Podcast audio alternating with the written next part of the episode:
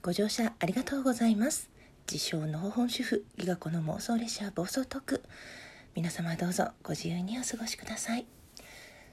本日は、えー、以前収録させていただきました倦怠期つらいドチキンと亡き父からのメッセージ。そちらの再録になります、えー、最初あの親から言われた衝撃的な言葉っていうタグでね夫婦喧嘩していた父が喧嘩の後私の部屋にやってきて倦怠期つらいドチキンなんちゃってってどう返していいか分かんない親父ギャグを言ってきましたっていうことを言ってたんですけど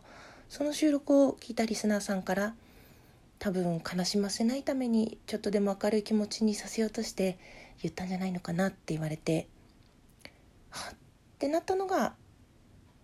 遠く離れたね、もう死んじゃったお父さんからのメッセージだったみたいな気がしてっていう話をしてしばらく経ったんですけどうんよくね父は過去と他人は変えられないけど自分と未来は変えられるっていつも言ってたんですけどね。なんかラジオトークを始めてからこうだったっていう自分が決めていた過去も考え方次第でちょっと変わって聞こえるなっていうふうに感じるようになりましたツイッターの方の企画であなたとねお父さんの思い出というかお父さんのねエピソードあったら教えてくださいっていうのを見かけてあお父さんのエピソードだったらいっぱいあるわって考えた時に結構いろんな仕事を転々としていた父はですねまたやっぱり今思えば子供1ヶ月に一度会うか会わないかの子供に何か面白いなって思ってもらいたかったんでしょうね。ある時はですね顕微鏡を抱えて帰ってきて「ギガ子ニキビの原因はニキビ菌だって知ってるか?」まあ、当時思春期だったから私結構ニキビあったんですけど当時「お前のニキビ菌を見てやる」って言って顔を 顔の組織をグリグリ取ってですねプレパラートに乗せて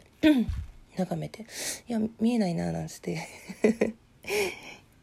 見えないんかい？って思ったりしたんですけどねまたある時はね金属の謎の棒を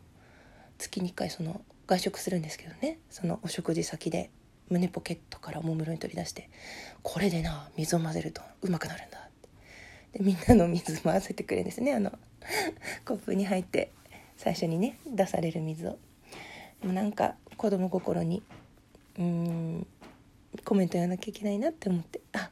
なんかまろやかになった気がする」そんなコメントをした記憶もありますしあと急にね親子だから通じるものがあるはずだって言って「お前手のひらこっち向けろ」っつってなんかね念を送り出して親子だから絶対わかるはずだって言われたら、まあ、絶対親子なんでなんか答えてあげないといけない気がしてあなんか手のひらがピリピリする気がするとか なんか一生懸命そうやって返した記憶があります。まあまあ面白い父でうん。結婚なかなか私がしないのも心配して、まあ、仕事が面白かったんで当時はする気が全くなかったんですけど、まあ、両親も離婚してますしね普通の家庭っていうのがいまいち分からなかったんでうんそんなに希望も理想も持ってなかったんですけど 娘の年齢をケーキに例えていろいろ言われたりもしましたし。孫ってどんな感じなのかなって遠回しに圧力かけられたこともありましたね。友達がすごく変わっちゃったんだって孫ができて大好きだった。ゴルフも来なくなってさって俺どんな風に変わんのかなとか言って ギリギリ間に合って何年間かな。うーん。まあ合わせてあげられたのは良かったかなって今思ってます。うん。